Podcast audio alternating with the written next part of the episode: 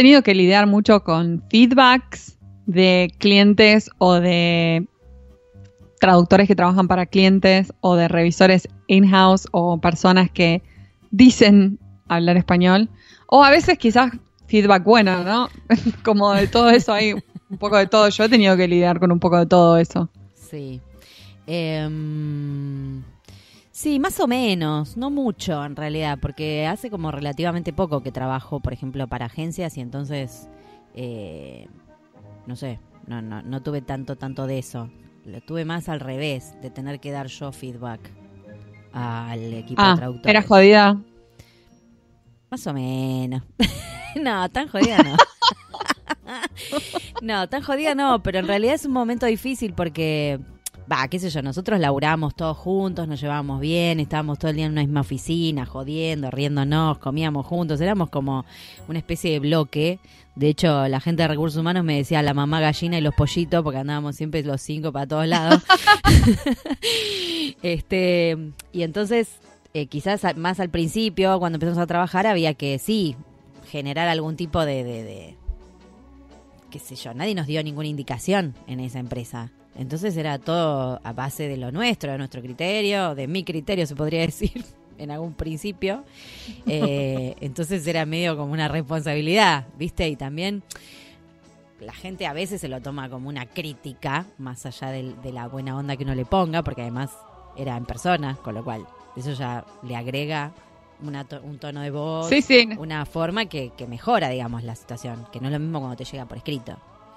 Eh, Claro. Pero bueno, sí, me costó, al principio me costó, eh, a mí, ¿no? Como no sentirme una perra. Mira, yo te digo, para mí el feedback es buenísimo. Si uno sabe cómo tomárselo, el Sí. feedback, y si es buen feedback, Sí. está buenísimo. Es fundamental. Porque te ayuda a aprender, te ayuda a aprender de tus errores. No hay otra forma de que aprendas sin cometer Sí, errores que alguien te los marque claro. y digas, Y a veces no es una cuestión de error, sino que vos te tenés que ajustar a un determinado estilo o a un determinado cliente y bueno, ya Exacto, fue, digo, sí.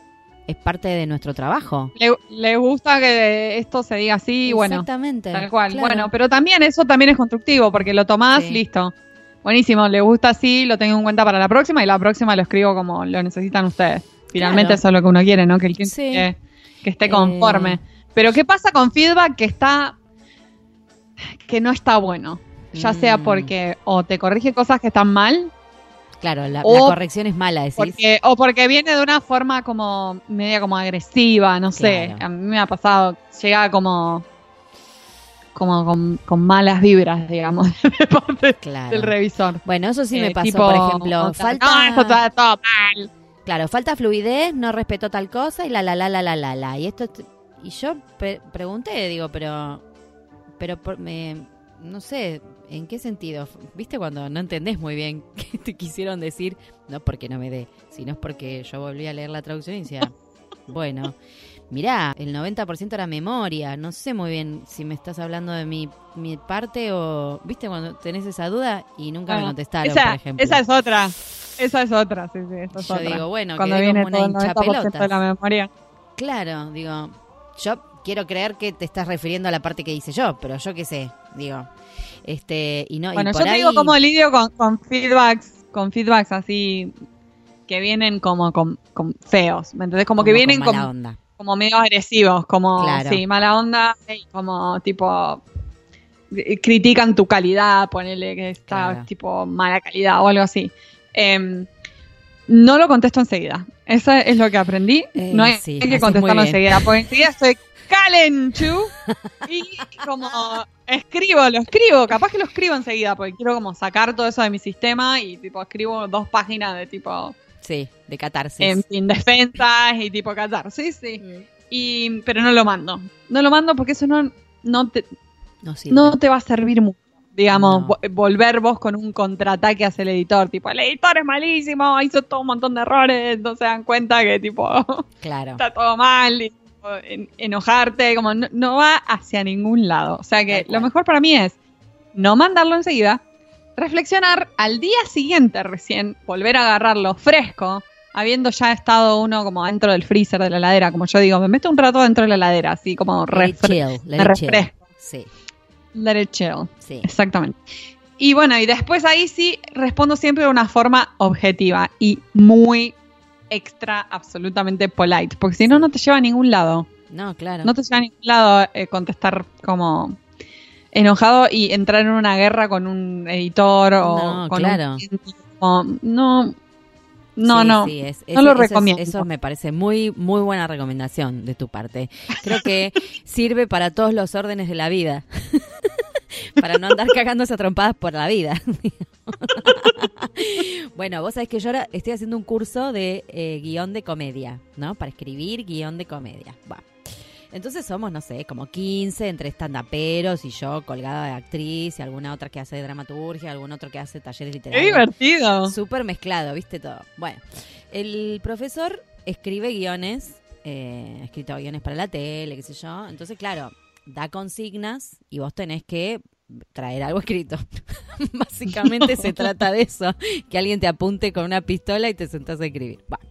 Entonces, eh, yo ya estoy, en algún punto, por ser actriz, estoy acostumbrada a recibir feedback. ¿Qué quiero decir?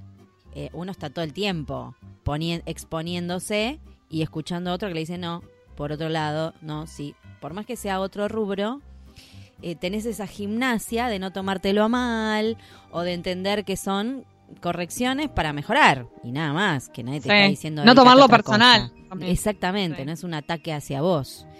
Eh, entonces, en ese sentido, es como un entrenamiento que uno tiene ya, ¿no? Para los demás órdenes de la vida. Entonces fue muy gracioso porque él dijo, bueno, eh, está bueno que cuando escriben algo se lo muestren a alguien, porque van a ver la visión de otra persona y duele, ¿eh? Duele, dijo. y a mí me causó mucha gracia, se ve que ninguno se lo mostró a nadie. Eh, a la siguiente clase, yo, por ejemplo, no sé, mi novio es como bastante serio, no se ríe de cualquier cosa. Con lo cual yo sé que es garantía de que si le saco media sonrisa, algo divertido escribí. Ay, mi marido es igual, como cero. Yo me río de cualquier pava y él no. Entonces, para mí es tipo, es el mejor, la, el mejor, la mejor prueba. Pero me causó mucha gracia porque a la otra clase, evidentemente, la mayoría no se lo había mostrado a nadie y se había que enfrascado en su propia. Entonces, por ejemplo, las devoluciones eran, eh, bueno, eh, hay cosas que no están en el papel, que te las imaginaste y no, se- no se ven en, en lo que escribiste. Bueno, cosas así. Entonces, eso te das cuenta cuando lo confrontas con alguien. Es verdad. Tal Vos cual, estás con tu propia cabeza y el otro no puede adivinar lo que se te ocurrió si no está escrito en algún lado. Eh, bueno, nada, me, me hizo acordar a eso porque es posta. Es muy, es, no es fácil eh, exponerse a la opinión, tomarla bien, procesarla y capitalizarla. Y a veces la opinión tampoco es tan calificada y hay que comérsela o, como dice Marina, let it chill y contestar al otro día. Eso para mí es difícil, ¿eh? Me encantó lo que dijiste de capitalizar. Para mí hay que tomar lo mejor, lo que te pueda servir. No enojarse. Sí. O Y enojate, también- pero espera un rato y se te pasa el enojo. Digo, de última. Te enfrías, te enfrías Sí, un poco. de última haces ah, era una pavada. Sí, Sí, no era tan grave. Y chau. nada. Este, pero es difícil igual, ¿eh? Corregir. Es muy difícil, por lo menos en nuestro ámbito. Es como todo, a veces es muy subjetivo. Sí, Digo, entonces sí. también hay una delgada línea entre hasta dónde corrijo, hasta dónde no, ¿viste? Porque va más allá de lo que te pide el cliente. A veces la gente corrige porque Em, le gusta. Me meto con el estilo, no. Sí, las gra- los grandes dilemas. Sí. Bueno, queremos saber nuestros oyentes qué piensan del feedback. Sí, eh, nos tienen que empezar. Vamos a tener que empezar a publicar Escríbanos. tipo de, de encuesta. Porque no llegan mails. Yo quiero más mails. Quiero más mails. Queremos más mails. Sí. Nos encanta recibir mails. Nos pone muy felices, con No, yo me levanto todos los días y pre- abro la casilla. No, mentira. Era como re obse. Me levanto, me pongo las pantuflas, hago el café y busco mails. No. No, está bien, seguimos viviendo, en pero si nos quieren mandar un mail estaría bueno. Mientras tanto, presentamos Hay a nuestro- alguien, hay alguien allí. Hola, no nos dejen solas. Eh, mientras tanto, presentamos a nuestro invitado del día. Sí, hoy tenemos un invitado de lujo, Alejandro La Peña, que es actor y traductor. Y nos va a contar cómo es esto de ser tradu traduactor. A ver.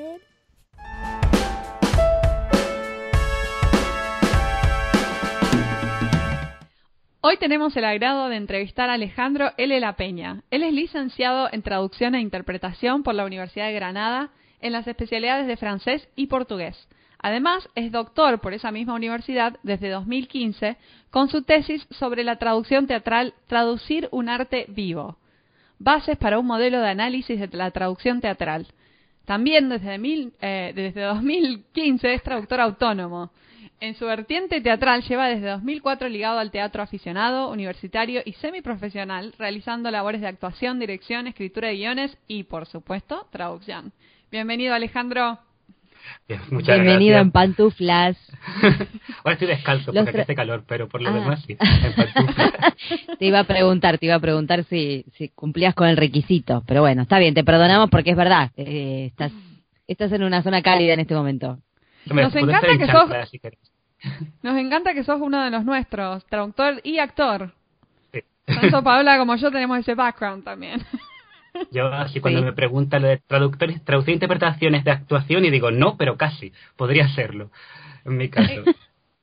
claro, claro, que eh, es cierto, porque hay gente que confunde el tema de la interpretación de que sos actor en realidad, pero no que sos intérprete, o sea, que estás traduciendo oralmente.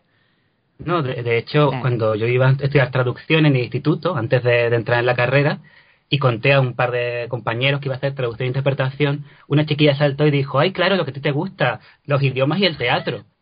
Y yo dije, no, bueno, a ver, sí es lo que me gusta, pero no. es lo que voy a hacer, o sea, no me voy a formar como actor, me voy a formar como intérprete. o capaz que pensaban que eras cantante. no, porque... diferentes, claro. Con esta voz que Dios me ha dado, yo creo que la canción no está hecha para mí.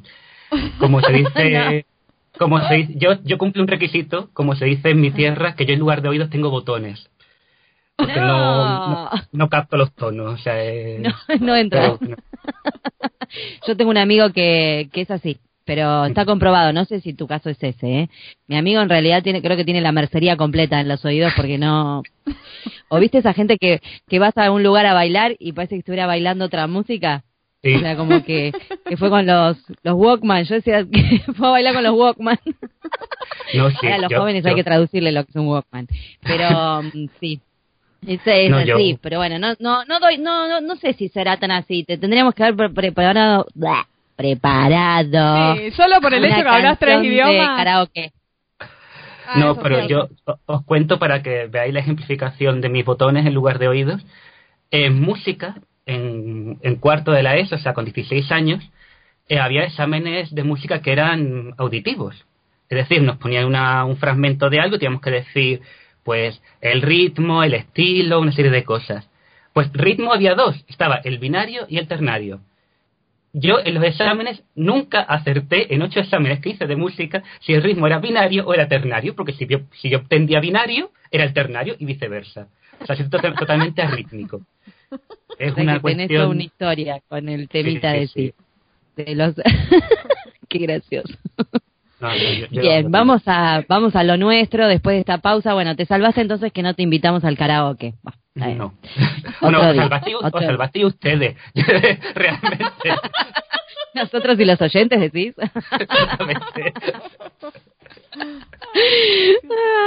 Bueno, a ver, eh, una de nuestras primeras preguntas tiene que ver con qué llegó primero a tu vida, la traducción o el teatro, y cómo fue que en algún momento se integraran las dos pasiones. Pues, a ver, la, historia es rocambolesca por todos los sentidos, como es mi vida realmente. Yo empecé en teatro en 2004, yo tenía 16 años, estaba en es un cuarto de la ESO, aquí en España, y bueno, pues hice un pequeño papel en una... Es que tampoco es... Fue una dramatización en clase de ética, teníamos que hacer como una pequeña dramatización y me presenté voluntario, a mi profesor le encantó cómo lo hice, yo no sé cómo lo hice realmente. Y me dijo que en mi instituto había un grupo de teatro. En aquel entonces, en mi ciudad, en mi ciudad natal, eh, había, lo que se llamaban las escuelas municipales de teatro, que cada instituto tenía un monitor y hacían obras de teatro. Entonces me dijo que porque no me apuntaba. Pero claro, las escuelas habían empezado en octubre o algo así y estábamos en enero. Mm, dio la casualidad de que fui a presentarme y resultaba que un actor, que casualmente también se llamaba Alejandro como yo, se acababa de ir. Entonces, pues cambiaron a un Alejandro por otro Alejandro. Fue así de sencillo. Mira. Entonces yo ahí tomé- llegué, vamos, justísimo. Entonces ahí hice mi primera obra y, y me encantó el ambiente que me encontré, era un ambiente muy abierto, mucha gente que estaba muy mal de la cabeza como yo y, y me enamoré del Sí, teatro. suele suceder. Claro, cuando yo pensé en estudiar en traducción, eh, yo tenía muy claro que que- quería estudiar en Granada, pero aún no sabía si traducción u otra cosa. Estaba pensando en hacer eh, psicología, sociología, matemáticas, también era otra opción. Wow. Sí, me encanta, me encantan y me encantaban las matemáticas. Y pues, pero me gustaba mucho el francés, me gustaban mucho los idiomas. Mi madre es filóloga clásica, con lo cual lo de la traducción en casa, algo hay, algo existe. Y, y bueno, mirando un poco por internet, informándome sobre las posibilidades, vi que la Facultad de Traducción de Granada tenía un grupo de teatro. Y si ya tenía poca. O sea, si ya mm, había varios motivos por lo que venirme a estudiar a Granada, ya una facultad de traducción en el centro y con grupo de teatro, pues ya dije, esto es lo mío. Ya está. Como Y, anillo al pues, dedo. Te, te capturó. Pues sí. Y nada, llegué eso, llegué el primer año, me apunté y estuve pues hasta hace un par de años. Incluso acabé la carrera, acabé el máster, estaba doctorando en el grupo de teatro, menos un año que estuve de, de doctor, bueno, de, de doctorando en Lisboa. Todo el resto del tiempo he estado ligado a, a Teatradum, que es como se llama el grupo de teatro, bueno, se llama, sí se llama, sigue existiendo, el grupo de teatro de, de traductores. Y una vez allí, pues lo de la traducción, claro, la traducción empecé a estudiar traducción, pero nunca había juntado traducción y teatro en una sola vertiente. Hasta que en cuarto de carrera, allá por 2009-2010, los profesores de portugués, que sabían que yo hacía teatro, me propusieron que por qué no traducía una obra de teatro portuguesa y la montábamos como un proyecto de para el para no es un departamento, pero para el área, llamémosla de traducción El de área. portugués, ¿no? Y bueno, de, por estas cosas, eh, aquí hay un lector de portugués que viene desde de Portugal, y este hombre conocía a un autor de teatro portugués, José María Vieira Méndez, que es como se llama, y nos cedió una obra suya para montarla. Yo la traduje Bien. y al año siguiente la, la montamos. Y fue mi primer contacto con la traducción del teatro. Y de ahí, pues, seguí, mm, este hombre y yo seguimos en contacto. Le traduje tres obras más y las montamos. O sea, he hecho cuatro obras de este hombre. Y, y bueno, pues ya a partir de ahí, pues hice el máster, hice el TFM en traducción de teatro y después me doctoré. Ha sido un- bastante orgánico, por así decirlo. Sí. Buenísimo. Debo decir que estoy sumamente decepcionada con mi universidad que no tenía un grupo de teatro. Eso hubiera sido un sueño hecho realidad para mí. Eh, bueno, yo quiero decir que cuando yo estudiaba en el lenguas, descubrí que había un curso de teatro, pero que era eh, extracurricular para los que hacían el profesorado y sumaban puntos con cursos extra, una cosa así. Y yo estaba en el traductorado, en la carrera de traductorado. Entonces fui a, dije, ¿puedo? Po- ¿Podré estar acá? Sí, me dijeron, ningún problema, éramos cinco. O sea, más triste el grupo. Pero bueno. No. Oye, pues casi prefiero cinco que nosotros hemos llegado a ser 22 personas para montar una Claro. obra y nos queríamos pegar dos tiros, Me básicamente. querían matar, no había papeles para todos. Era tú de árbol, tú de piedra, tú de... Bueno, claro. Sí, sí, no sé cómo pasa allá, pero acá en general son mayoría de mujeres, así que peor, todavía más difícil encontrar Aquí, algo para curiosamente, siendo traducción y siendo un grupo de teatro, llegamos a tener hasta mm, mitad y mitad o incluso hubo un año que fuimos más hombres que mujeres. Hubo un año que éramos seis hombres y dos mujeres en el grupo. Ah, Que bien, nunca me pasó. No, todo, o sea, siempre pasa lo mismo. Siempre hay muchis- De hecho, yo he estado en grupos que han llegado a ser como 12 mujeres y dos hombres, o algo así que tú dices, bueno, llega un momento en que faltan papeles masculinos por todos lados. Sí, sí, sí, empezás a buscar obras, eh, obras y obras de obras llenas de mujeres porque no sabes qué, qué hacer o tenés que hacer algo, algún, alguna cosa así como, no, no sé, nueva, in- inédita, Sí. innovadora. Para Innovadora, de la- repente todos los personajes son femeninos. Eh, No, pero hubiese estado y- bueno que hubiera algo como más formal, ¿no? Para juntar las dos cosas, además, porque se ve que habemos varios en este en este rubro que nos gusta el arte. digamos. Qué interés, súper interesante, me encantó. Alejandro, y vos escribiste un libro que se llama Guía de Traducción Teatral. ¿Nos A pie de contás de qué escenario, se trata? De, de qué se trata el libro?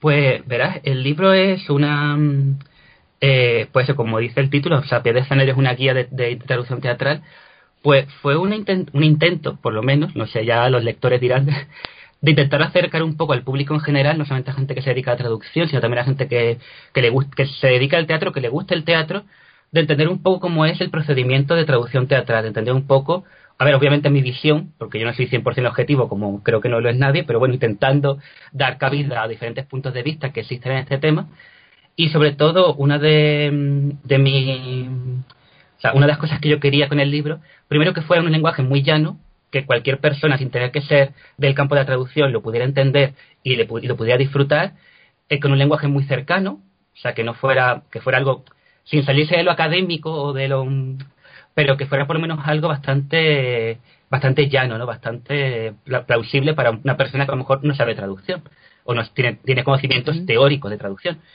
Y, y, bueno, pues es parte de mi tesis doctoral, reformulada, cambiada, con pues haciéndole bastantes apaños y con una parte práctica totalmente nueva de una, de una obra que hicimos en eh, la oficina de Eugenia Res, que estuvimos un par de años ahí con Eugenia Res, una iniciativa de microteatro en la oficina, que ahí en su oficina hacíamos pequeñas obrillas. Y, y bueno, pues eso, un poco para intentar acercar a la gente, pues, qué es la traducción teatral, qué problemas tiene, cómo se solucionan, qué visiones hay acerca del tema, y etcétera mi intención era, por ejemplo, para la gente, los alumnos que quieran hacer un TFG, un TFM, tuvieran como un primer encuentro. Por ello, una de las cosas que tiene el libro, que por cierto lo tengo aquí, ya hago un poco de promoción, no sé si se ve.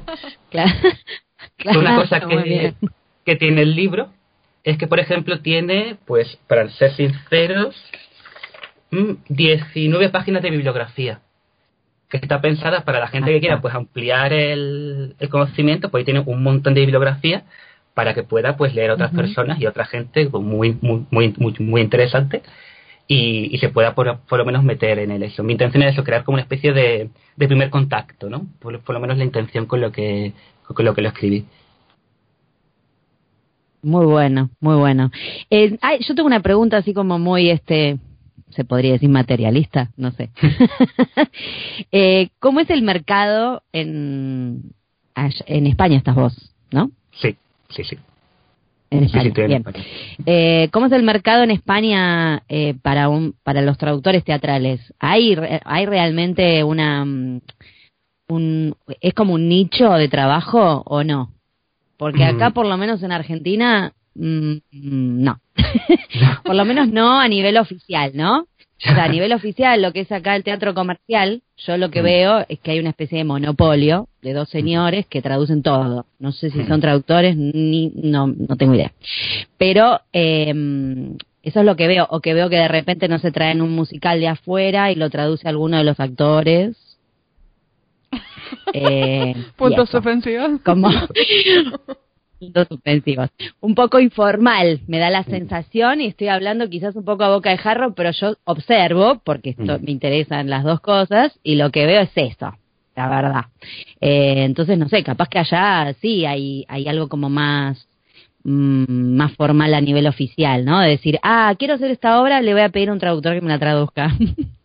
no sé, existe.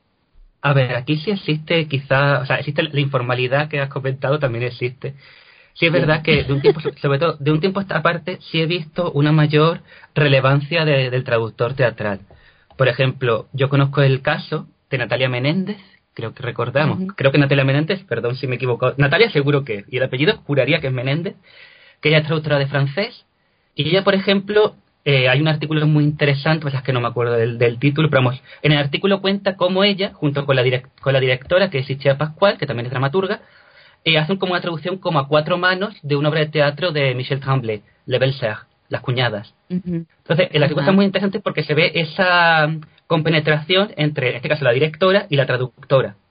También hay otros casos, como por ejemplo Enrique Llobet, que bueno, que creo, que, que por ejemplo, en los años 80 y 90 retradujo muchos clásicos de, de Tennessee Williams o de muchas obras de, o de Hamlet. Joan Seyén, en el caso de Cataluña, el catalán, que también es una persona que ha traducido mucho para la escena, inclusive si, vamos, creo no meterle la pata a Pilar Espeleta, que es una de las grandes investigadoras en España en traducción teatral, también ha traducido para la escena eh, Shakespeare, Hamlet, si no recuerdo mal, la tradujo para la escena y, varias cosas. Sí es verdad que existe cada... Se está viendo de un tiempo a esta parte, yo, por los estudios y también por mi propia visión del mundo, que cada vez hay una aproximación mayor entre el, el traductor y los demás agentes del teatro. Con esto no quita que siga existiendo, pues, muchas obras que aparecen de la nada traducidas, muchas traducciones que claman al cielo.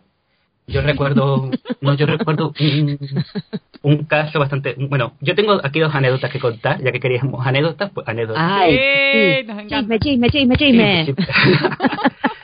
Pues mira, yo cuando estuve en Lisboa me fui con una amiga que, que es actriz de teatro, que hizo un Erasmus allí en Lisboa. Yo mientras estaba de doctorado en un de bueno, de Erasmus doctoral, llamémosla, pero no es así, bueno, de, de estancia investigadora, perdón.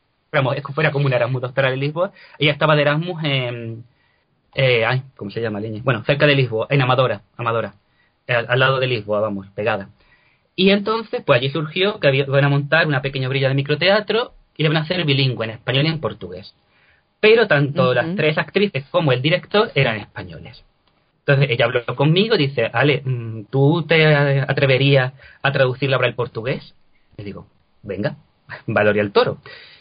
Total, ella me lo pidió y al cabo de dos días me llega con la cabeza, la cara, que era un poema, sin poder mirar más la cara. Yo a mi amiga Alba la conozco hace muchos años, o sea que muchas tenemos una confianza muy grande.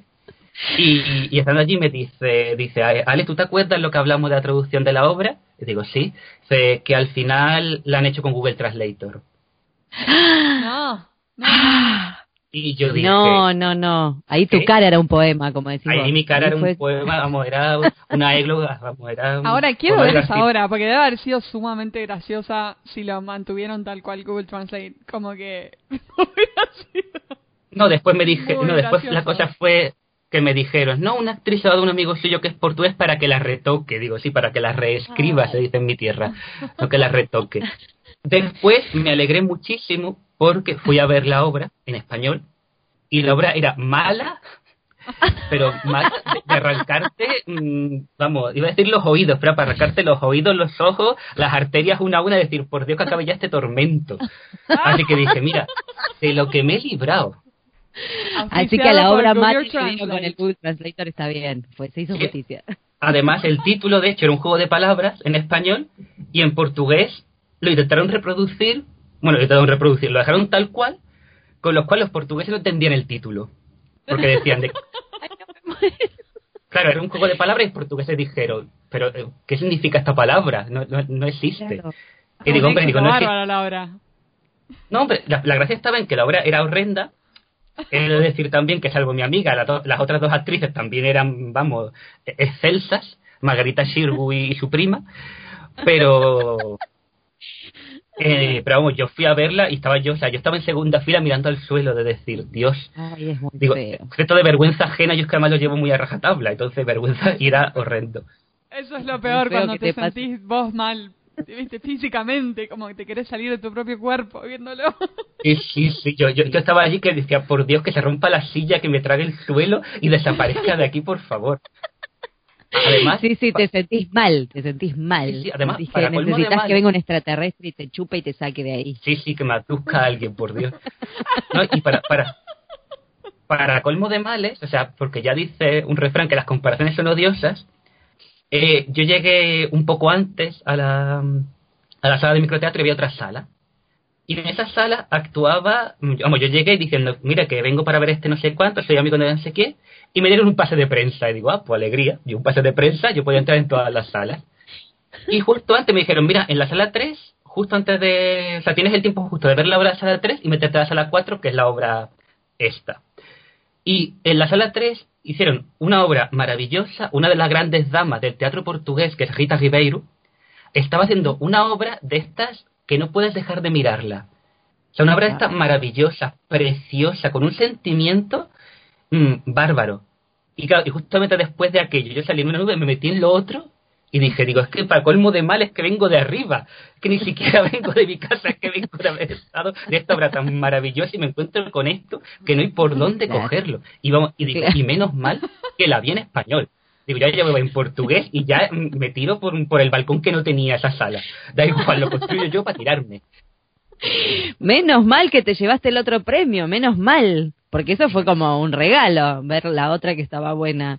Yo creo que Pero tendría que haber sido al revés, para sacarte el sabor amargo. Pero bueno, ya. Yo creo que más que un regalo fue una compensación. dijeron, mira, como te va a comer lo otro, por lo menos antes llévate una alegría. Digo, venga. Qué gracioso, por Dios, qué fea esa situación. Bueno, en el mismo, en el mismo tono, digamos, con el que empezó este tema, eh, yo aprovecho para hacer esta preguntita, Mari, y después seguimos. Eh, también me interesa saber cómo se maneja el tema de los derechos de autor con el traductor en teatro. Pues, no sé si es que hay algo formal hecho o no allá. Sí, o sea, existen, existen cosas formales. De hecho, ACET, que es la Asociación de Traductores Literarios de España, tiene un contrato tipo para Ujú. traductores teatrales. Con el tema de derechos de autor, yo, como, como he dicho al principio, yo he estado siempre en teatro eh, universitario, del que he formado parte, con lo cual nunca, eh, nunca he cobrado.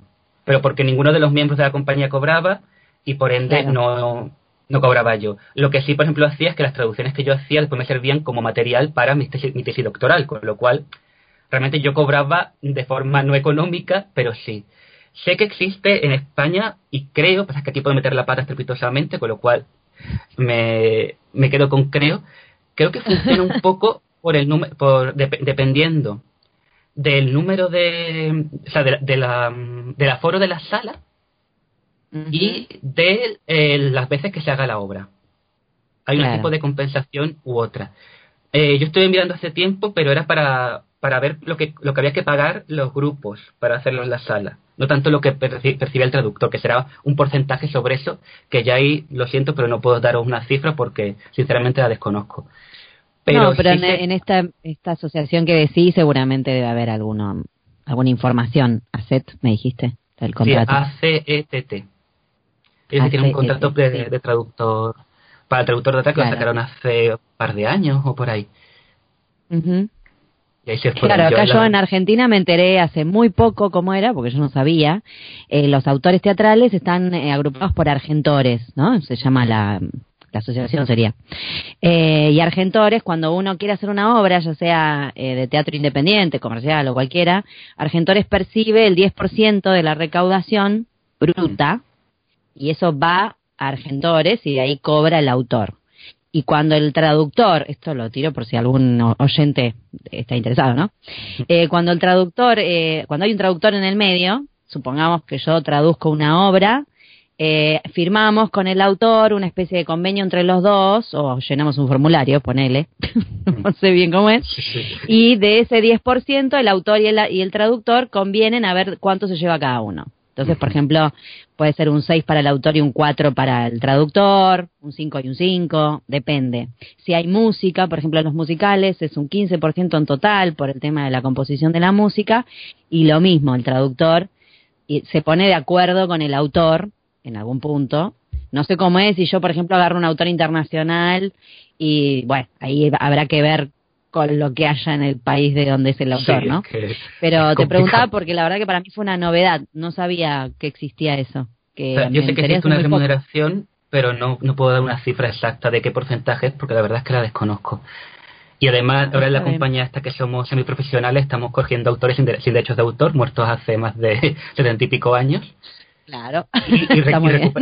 recuperando obras que a lo mejor han pasado sin pena ni gloria, pero que son interesantes. Hicimos hace poco de George Feydeau, La Ventana, e íbamos a hacer, que al final ha tenido que cancelarse por motivos ajenos a, a la organización, una obra de teatro portuguesa en verso de principios del siglo XX, de Luis Cuseiro, que es un hombre del que no sabe absolutamente nada, nada más que escribió esa obra.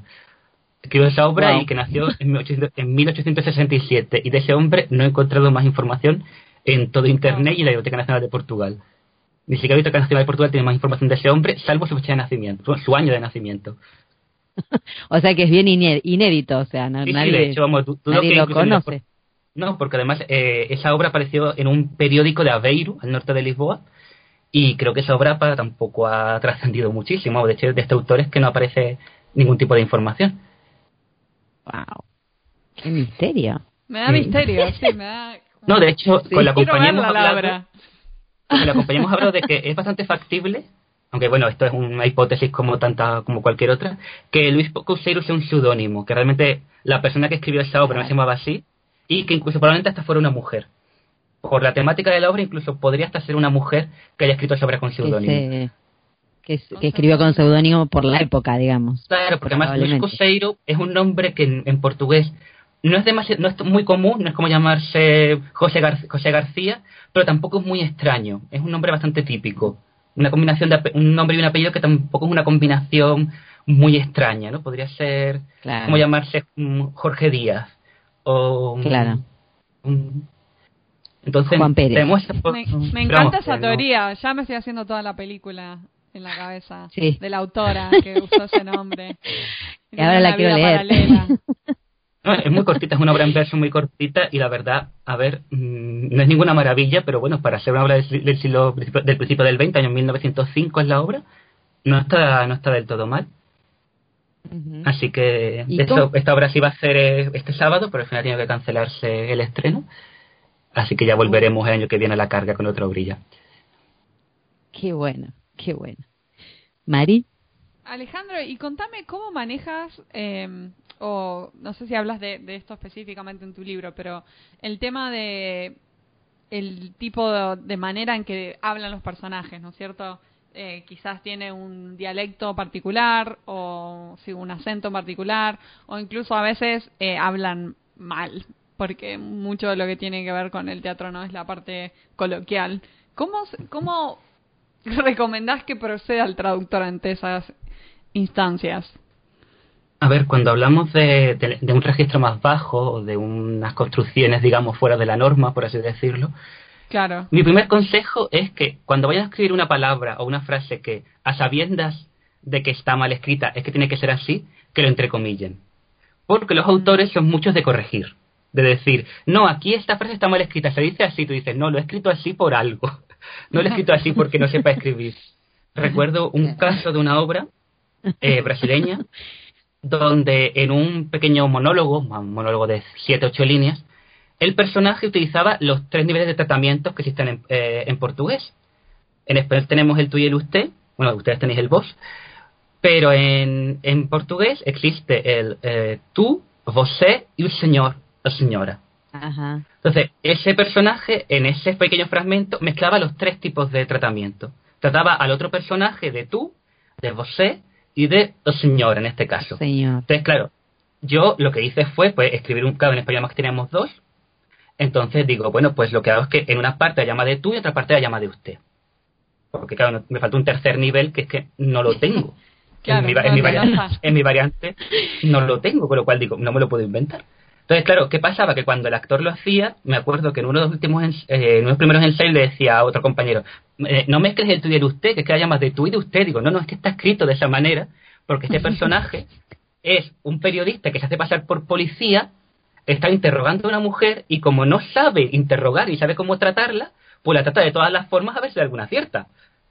Entonces, la trata de tú y de usted, digo, pero es una cosa totalmente... Eh, Está, medida. No es que yo me haya equivocado y no haya puesto una S en un verbo para marcar que es tú o que me sobre. No, no, es que está hecho así. Con lo cual, yo siempre que escribo una palabra que tiene que estar mal escrita o una frase que tiene que estar mal escrita, la entrecomillo para decir, cuidado, actores, que esta frase se tiene que decir tal cual porque este personaje se equivoca en esta... pero, es interesante lo que decías del, del traductor que busca corregir quizás o busca mejorar un poco el, texto. Eh, Claro. Eh, sí. No, pero a los actores les pasa que muchas veces se creen, o sea, piensan que tú te has equivocado, que a ver, yo me puedo equivocar, de hecho me he equivocado en, obras y se ha corregido sobre la marcha, pero se piensan que tú te has equivocado escribiendo y que ellos, tienen, ellos van a solucionar la papeleta y es como que no me soluciona la papeleta, que eso está puesto así por algo, que es que en el original dice esto y en traducción tengo que poner esto. Pero me hace ver mal, me hace ver mal decirlo así, mal. Sí, a los actores igual les gusta meter letra propia. Lo digo por experiencia. sí, pero ve, eso, está bien cuando se hace bien. Pero eso está, a mí me gusta, yo a, mí, a mis actores les digo que lo hagan siempre que lo hagan bien. Pero cuando hay una cosa que tiene que estar mal, es que tiene que estar mal. Es que si el personaje no sabe hablar, de acuerdo. Por algo el autor lo escribió así, o sea, hay que seguir lo que escribió. Por algo, hay una razón. pero está bueno, está bueno lo del entrecomillado, porque es verdad que por ahí el otro puede pensar que, ah, que yo no sé, que es un error o que pasó algo o no entiende. Hay gente que por ahí lo lee y no se pone a pensar que hay una razón. Otro caso que era una mujer, era un personaje femenino que decía, eh, yo siempre supe que usted tenía intestino de detective, en lugar de instinto de detective. O sea, el personaje decía intestino en lugar de instinto. Claro. Pues no hubo manera de hacerle ver a la actriz que el personaje se equivocaba con la palabra y en lugar de decir pronunciar in- instinto, ahora no sé pronunciarla yo, en lugar de pronunciar instinto, decía decir intestino. Pues no hubo Claro, forma. Yo ya, ya me faltaba, me faltaba folio para ponerle las comillas. De decir que esta mujer se equivoca aquí y dice intestino, no dice instinto. Una, unas didascalias, ¿no? Como esa, diga intestino porque el personaje Así se equivoca de palabra. Una Una- acotación o sea, diciendo, aclaraciones "Este en habla lados". mal. Hubo, hubo- a lo que me comentas, por ejemplo, conocí a Sánchez Sinisterra, que es un dramaturgo español bastante famoso, el de Carmela, por ejemplo. Él lo conocía en Lisboa y hablando sobre los traductores, decía que, que había tenido alguna mala experiencia con algún traductor, porque, eh, dice, por ejemplo, en mi obra aparecen a veces yonkis, aparecen gente que habla mal a sabiendas. O sea, un yonki se expresa pues con un argot bajo, dice. Y en mis traducciones del portugués, por ejemplo, eh, los yonkis hablan que parecen eh, catedráticos de lengua portuguesa. De unas construcciones que en, en portugués que dices, pero, pero, ¿quién, ¿quién habla así en portugués? Entonces, existe esa, esa forma de traducir. Por ejemplo, eso se ve mucho en las traducciones al español de los años 40, 50, 60, de te- bueno, de teatro y en general, de cualquier tipo de traducción. ¿Cómo existía esa idea de que eh, cuanto mejor estuviera escrito el texto en español, en sentido de más elevado, más, más rocambolesco incluso, en mejor lugar dejabas al, a- al autor. Entonces, si podías poner Claro. 40, y- claro, y en un sentido además de que, ¿qué es escribir bien? Pues hasta hace cuatro días escribir bien es, si puedes escribir 44 frases y hasta que poner el punto, eso es que está bien escrito. Cuanto, cuanto más complicada sea la frase, más palabras tenga y más coma y otra coma y otra coma, otra coma, hasta que el punto no llegaba nunca, eso se consideraba que era, era mejor. Yo he encontrado traducciones que al compararlas con el original digo, pero el original es hiper sencillo y la traducción es rocambolesca, es que no hay... Que la complicaron. Claro, la complicaron, Sí. pero eso era, es una cuestión, de fin de cuentas, de, de moda, ¿no? De, del estilo traductor que Sí. existía en español hace, pues, esos 50, 60 años. Ya eso no se ve. Sí, o sea, cualquier traducción profesional, hace poco fui a ver La cantante calva de Ionesco en traducción de. Natalia Menéndez y la verdad es que dije, vale, esto sí suena a, a- a- a lo que yo me leí en francés de Ionesco. No es una traducción abracadabrante, como dirán los franceses. Abracadabresca. Claro. Sí. porque eh, creo que también eh, habría como algo de, de quizás eh, de, de ese respeto a determinado autor. Eh, me acuerdo que hace unos años también hubo, un- hubo toda una movida para retraducir a Shakespeare, para sacarle toda esa cosa formal que le había quedado a las traducciones viejas. Y cuando Shakespeare era un autor popular, más allá de que esté en un inglés antiguo, era un, un autor popular. Entonces, ¿por qué hacerlo tan, oh, si en realidad tiene que llegar a, mucha más, a mucho más público, ¿no? Claro. Debe haber algo de eso, ¿no? Como en esto de mejorar o dejar mejor al autor o darle como un nivel, no sé, algo así. Sí, pero que a veces en vez de pues, respetar, Claro, no, no se respetaba el estilo, se consideraba que respetar el estilo era, pues eso, darle una pomposidad al texto que dice, tú si el texto no lo tiene. Y, y está bien Claro. que no lo tenga, porque está escrito de esa manera por algo, no es que Ionesco no sepa escribir, es- bueno, digo Ionesco como cualquier otra traducción, no es que Ionesco no sepa escribir, es que lo hace así por un motivo. Y hay que Claro. respetar ese estilo. Ahora a ver cómo se hace, pero ese estilo hay que respetárselo. Esa traducción que, hace, que vi hace unos meses de Natalia Menéndez, que estuvo, bueno, no estuvo Natalia Menéndez, estuvo su traducción aquí en Granada, pues me encantó por eso, porque dije, hombre, una traducción de la cantante calva donde se nota que está aquí Ionesco detrás. Como Claro. el estilo de Ionesco escribiendo. Sí, creo que también para hacer ese tra- el trabajo que haces vos, eh, es bastante como necesario estar me- meterse en el barro, ¿no? O sea, estar Sí. ahí, eh, conocer de lo que es el teatro, eh, leer un poco más allá de lo que se ve en el libreto, no es simplemente tiqui tiqui tiqui tiqui Google Translate, ¿no? Como dijiste. eh, no es eso, digo, va más allá. Eh, eh, ¿Te pasó alguna vez de, no sé, de tener alguna dificultad con alguna o con alguna situación difícil de, no sé, algún personaje, eh, ¿cómo se puede decir? Eh, polémico o alguna palabra o alguna cosa que, que vos querías traducir de una manera y que a los otros no les gustó, o al director o a los demás. No sé, la dejo así Mm. amplia para que vos te Amplia. expreses. no se me ocurre ahora para decirte un ejemplo, qué sé yo. Em, Sí, sí, sé- creo que sé por dónde vas. Eh, a ver, mm, polémico no, sí es verdad que a lo mejor, y es lo que me gusta de confrontar el texto con los actores, que aunque es verdad, que aunque hemos hecho un poquito de crítica antes de que a los actores les gusta, también es verdad que muchas veces te hacen ver la luz de una manera que tú dices, claro, tú estás tan enfrancado, tan enfrascado en el texto, no te das cuenta. Y de repente ellos lo dicen y dices, pero si esto no sería así, tú dices, pues claro que es así. Si es que es la forma más sencilla, o si, pues, si tú dices que tú entiendes una frase de una manera y 14 personas la entienden de otra, pues a lo mejor es que ellos tienen razón y tú no.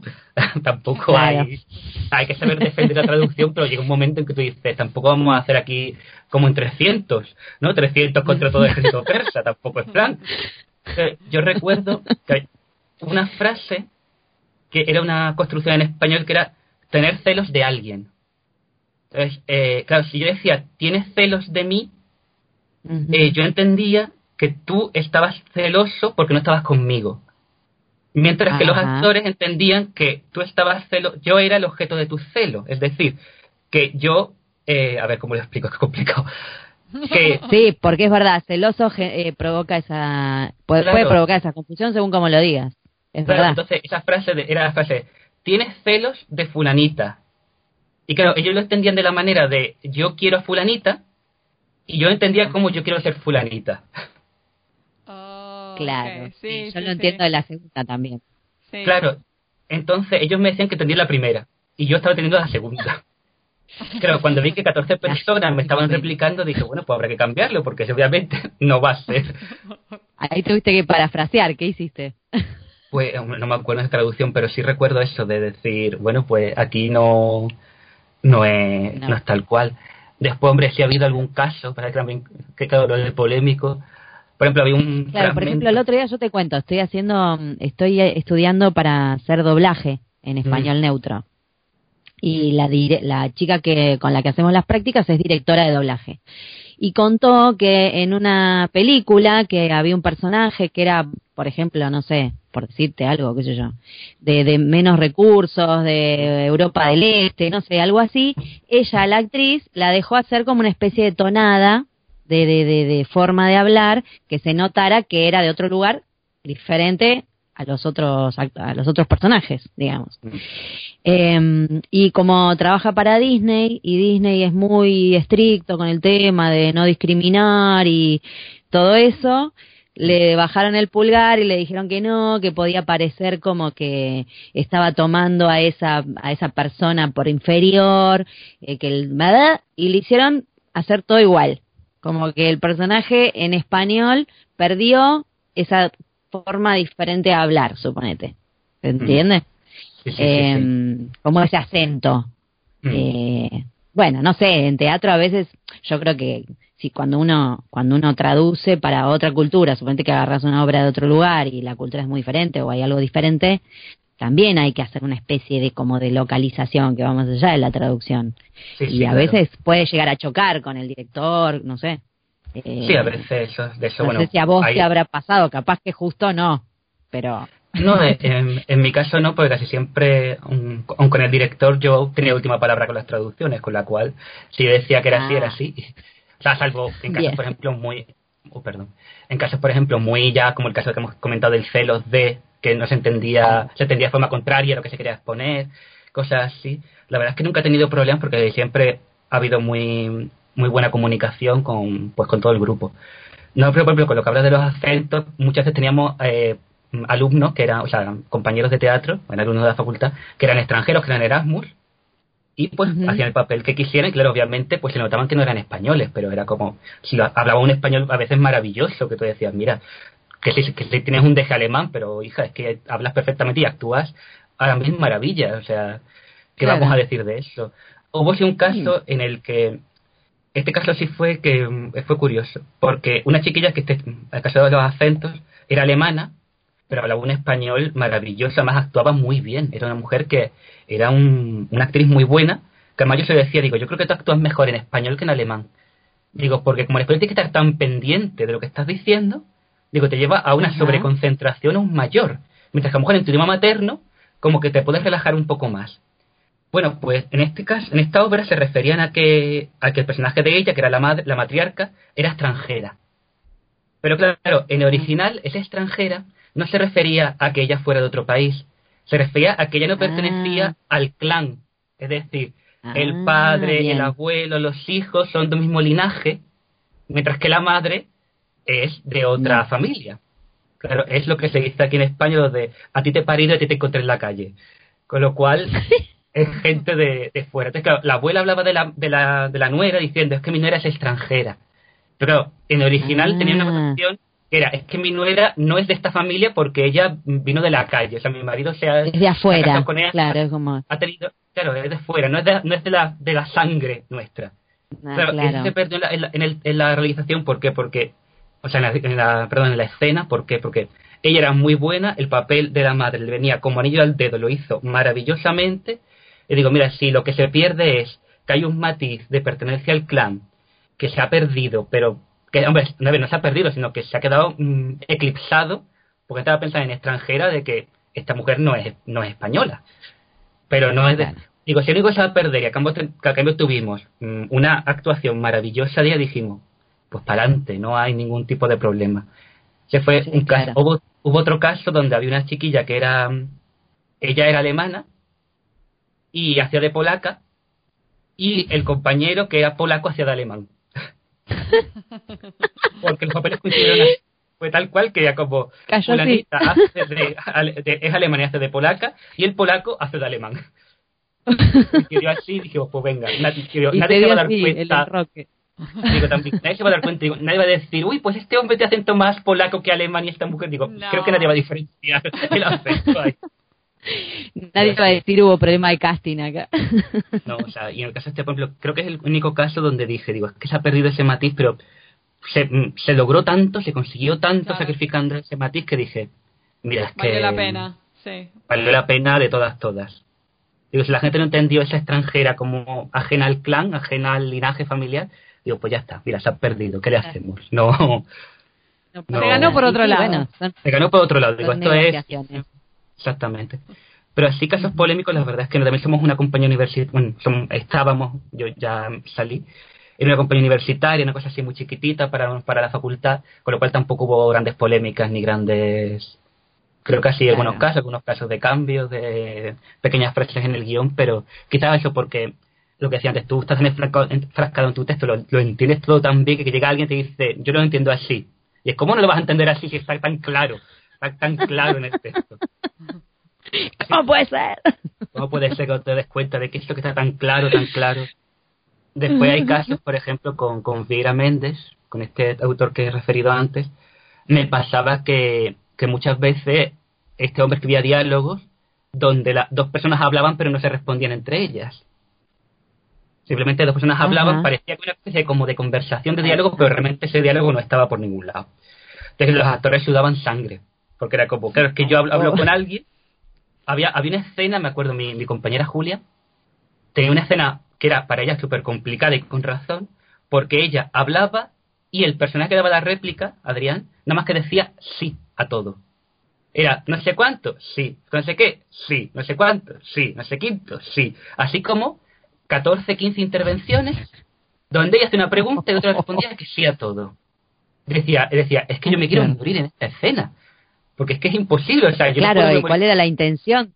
O sea, al, al quinto sí te empezás a poner nervioso de que no te están contestando. Claro, en la, realidad. la cosa está en que yo explicaba, digo, es que el, el personaje que interpreta este Adrián, digo, es un hombre de, que no habla. Digo, es un hombre que es que mm, no habla. O sea, es una, una- un personaje que tú lo puedes dejar sentado en una silla y puede estar ahí las dos horas de hombre sentado en la silla. Es que no habla. Digo, después tiene una trascendencia muy grande, que es la, la madre de su amigo, que es una mujer, pues, matrimonio roto, el marido es, un- bueno, el marido está loco, y ella, pues, necesita que saberse con alguien, pues, habla con él. Y claro, tú dices, lo triste que es que ella se piensa que él la escucha, pero no es que él la escuche, es que él no habla. Entonces, claro, ella habla, habla, se siente muy querida por él, porque hay un hombre que me escucha, pues tú dices, es que no, no es que te esté escuchando, es que este hombre no habla. Entonces, como no habla, Claro. le dice, sí, me Es parece bien, vamos a la playa, cuatro, está bueno. cuatro frases, y tú le hagas un monólogo tremendo, y claro, la otra se acaba enamorando del amigo de su hijo, pues dices, pero normal que se enamore, pues la otra, el marido no le deja hablar, y este hombre, pues le deja hablar, pero todo lo que ella quiera, pero, pero no porque todo escuche, porque le le interese, es porque él no habla. Y era... Qué horror. obra fue, Pero es fue muy obra que difícil eso hicimos. para actuar, ¿eh? Sí, además, bueno, el chico Para que el hacía actor de... es difícil. Sí, además el chico que hacía de, de, este, de este papel, nada más se llamaba Alejandro el papel, que hacía de Mm. Alejandro, el pobre, muchas veces decía, es que yo vengo a ensayar para mirar y decir que sí. Yo dice, y mi papel es fácil de ensayar, y dice, tengo que saber dónde digo que sí, pero por lo demás... Pero sí, sí, tenía... ¡Qué horror! ¡Qué horror! Bueno, lo bueno es que la memorización del guion fue, fue muy sencilla para, para este actor. Bueno, Para depende. ese porque muchacho, sí. Había veces que salía del sí, tenía que saber cuando no decía sí, decía una frase de cuatro o cinco palabras, pero cada vez como, aquí tienes que decir cinco palabras, aquí vuelves a decirme que sí, aquí otra vez que sí. Sí. Se tenía que aprender el texto del otro, en realidad, Realmente sí. para saber dónde meter el sí. sí. Tenía que saber todo. Che, Alejandro, y ahora estás trabajando eh, también como traductor freelance. Eh. ¿Estás haciendo traducciones de teatro o te estás Eh, especializando en alguna otra área? Porque es un área como muy específica, ¿no? Un nicho muy, Sí, sí. muy No, pequeño. realmente de, de traducción de teatro, hace un, un- año y medio por ahí, me escribieron para hacer para un festival de teatro para hacer las traducciones de unas obras. Ah, wow. Pues ya muy ilusionado, yo diciendo, ay, por fin, me encargo, no sé cuánto. Cuando me llaman, además hace mucho camping y quiere hablar conmigo en persona, me llaman al teléfono y dicen, mira, sí, para el festival tal cual, no sé qué, no sé cuánto. Y necesitamos traductores de inglés, italiano y rumano. Y yo Pero. digo, eh, eh, ¿ha- ¿habéis leído que soy traductor de francés y portugués? Dice, sí, ya, pero a lo mejor, digo, sí, me va a decir, claro, digo, a lo mejor yo traduzco rumano, pero lo guardo en secreto porque no quiero que nadie se entere. Digo, es la no quiero que nadie me contrate. Bueno, francés, rumano, Francés, todo inglés. lo mismo. Le parece objetivo. Claro, e- esas preguntas, yo, yo tengo una, Muy unas amigas que tienen una cafetería, que tiene un, es así chiquitita, cafetería de librería, chiquitita, y muchas veces la cafetería está llena, y entra y pregunta, ¿está llena? Y es como, "Oh, ¿tiene una mesa libre? Y es como, sí, las tenemos aquí detrás escondidas, pero es que no queremos que entre nadie. Tenemos aquí un salón inmenso, pero lo tenemos oculto, porque no queremos que, y es como, obviamente, si usted ve, usted entra a un café, una cafetería, y ve que todas las mesas están ocupadas, Claro. obviamente no hay ninguna mesa vacía, por mucho que tú preguntes. Pues ese fue el caso de... En realidad la lleno de maniquíes para que la gente entre a preguntarme si está llena. Ahora ya le saco los maniquíes, señores, se puede sentar. Claro, a lo mejor piensa, son actores que hemos puesto para que hagan bultos de figurantes y ya les digo, mire, ustedes ya no hace falta que hagan de- más figuración, váyanse, que aquí vienen clientes de verdad. Pues con eso, con la traducción Hay de, gente que va a consumir. Con la traducción eso de inglés, italiano y rumano, yo me quedé mirando el teléfono en plan de... Pero si han visto mi perfil. Me imagino que les dijiste que sí y después lo pusiste en Google Translate, ¿no? Y fue lo, fue lo que hice. Lo, lo- No, Dios, empezar a un par de colegas de italiano, de rumano, decían, mira, de rumano no conozco a nadie, sinceramente. Y digo, y mucho menos que me decían, alguien de rumano especializado en teatral. Y digo, mira, digo, pues como no vayáis a Rumanía, digo, pero aún así, digo, no sé cuánta gente tradu- traduce, tiene una- un nivel de profe- profesionalización en traducción, además rumano-español. Que no, digo, es español-rumano si encuentra gente en Rumanía especializada, pero español, o sea, rumano-español, no sé cómo lo hicieron al final. Yo les mandé un par de contactos de un par de compañeros de inglés y de italiano, pero de, de rumano, digo, mira, de rumano no tengo ni idea, lo siento en el alma. Y algo, alguno perdido por ahí deben haber encontrado. Queremos Mm. creer. A ver, No la obra estuvo, tra- la obra se no tradujo. O sea, que se tradujo. Ahora ya ni cómo, ni cuándo, ni, ni por quién, ni de qué forma, y ahí me pierdo los in translation. ya te vas a enterar. No, y ahora, ahora qué mismo lo que estoy, pues, traducción, hago mucho, bueno, soy traductor jurado de, por el Ministerio de Asuntos Exteriores de España, de francés, eh, y también trabajo, de, hago traducción comercial, mucha traducción comercial y un poco de, de lo que haya, tanto de francés como de portugués. Pero ahora mismo el grueso de mi trabajo, pues, que soy jurada, jurada jurídica y comercial. Pero vamos, también hay que tener una creatividad y una inventiva a veces que... O sea, Bueno, Se compara sí, con el por- teatral. A veces, a veces, a veces tienes que mentir, con lo cual sí se compara con el teatro en ese sentido. Pero. Porque los de marketing a veces tú dices, Sí. pero, pero ¿en serio? O sea, te venden, a veces te venden las cosas en una maquinilla de afeitar que te soluciona la vida y tú dices, no me afeita simplemente, no me soluciona la vida, tengo más problemas en mi vida aparte de afeitarme. Vamos, como tantos. En, en cuanto a teatral, pues sí, con la, con la compañía esta pequeña que tengo ahora, pues sí, cada hacemos un Mm. par de orillas al año y ya estoy traduciendo yo. Y, y si cobro, pues con, con- conjuntamente con mis actores, pero vamos, una cantidad casi Claro, o sea, sí, simbólica. como, como acá el teatro independiente, sí, tal Sí. cual. Entonces, el teatro no, nada- autogestivo que es así, ¿no? Sí, sí. es para hacer está- y recuperar a lo sumo. Sí, sí, básicamente Sí. estamos a- Nos encantaría ir- Hasta ir que a verte llegue un en tu obra, productor y Alejandro. Ay, Perdón. ay, sí. Bueno, pues si venís a Granada cuando queráis. A mí me dijeron que si no viste Granada no has visto nada, ¿eso es cierto? Granada es preciosa. Ya yo, yo no soy de Granada, yo soy de Cádiz, yo soy gaditano. Y me vine aquí hace ya 12 años, en septiembre hará 12 años que me vine. Y yo ya, yo ya me quedo aquí, vamos. Yo ya, como se dice en mi tierra, yo de aquí me considero. Con lo cual yo ya soy medio granaíno, medio lisboeta y medio gaditano. Soy tres mitades. Y, y no, es muy bonita, la verdad. Y para vivir, eh, yo vivo aquí en el centro y es maravillosa. Yo voy a voy a la frutería, voy a la panadería, al horno de pan que tengo aquí al lado de mi casa, mm, hago mucha vida de barrio, ya me conoce medio barrio y es otro otro ritmo. A mí esto me encanta, Está. sinceramente. Nos convenciste. Vamos, vamos a Granada a Sí, visitarte. ya está. Mi hermano está viviendo en Madrid, así que cuando lo vaya a visitar me doy Pues una sí. vuelta por Granada. Hola, ¿cómo va? Hola Alejandro, ¿te acordás? Soy yo, Paola, en pan- pongo las pantuflas por las dudas. que me reconozca. Por Granada, en pantuflas por Granada, no estaría mal, Mari, ¿eh? No está- Sí, un podemos hacer segmento, un segmento nuevo de Pantuflas. gira europea. Muchas gracias, Alejandro, por dejar que te entrevistemos. Nos encantó entrevistarte, nos encantó que venís del mundo del Sí. teatro y cómo uniste ambas pasiones. Está buenísimo. Sí, sí, la verdad, por- muy entretenido, muy divertido. Y gracias por tu tiempo, por, por dedicarnos acá un rato a las chicas de En Pantuflas. A ver, mu- muchas gracias a ustedes por pensar en mí para la entrevista. Yo la verdad, pues no sé, tampoco considero que haga una cosa muy, mm, no sé. Pero muchas gracias por la entrevista, la verdad, me he sentido muy cómodo, soy muy simpáticas las dos. Ahora que os tengo aquí enfrente, cada una por un ojo, empatía dividida. Y la verdad es que para mí ha sido un gusto tremendo estar aquí con ustedes.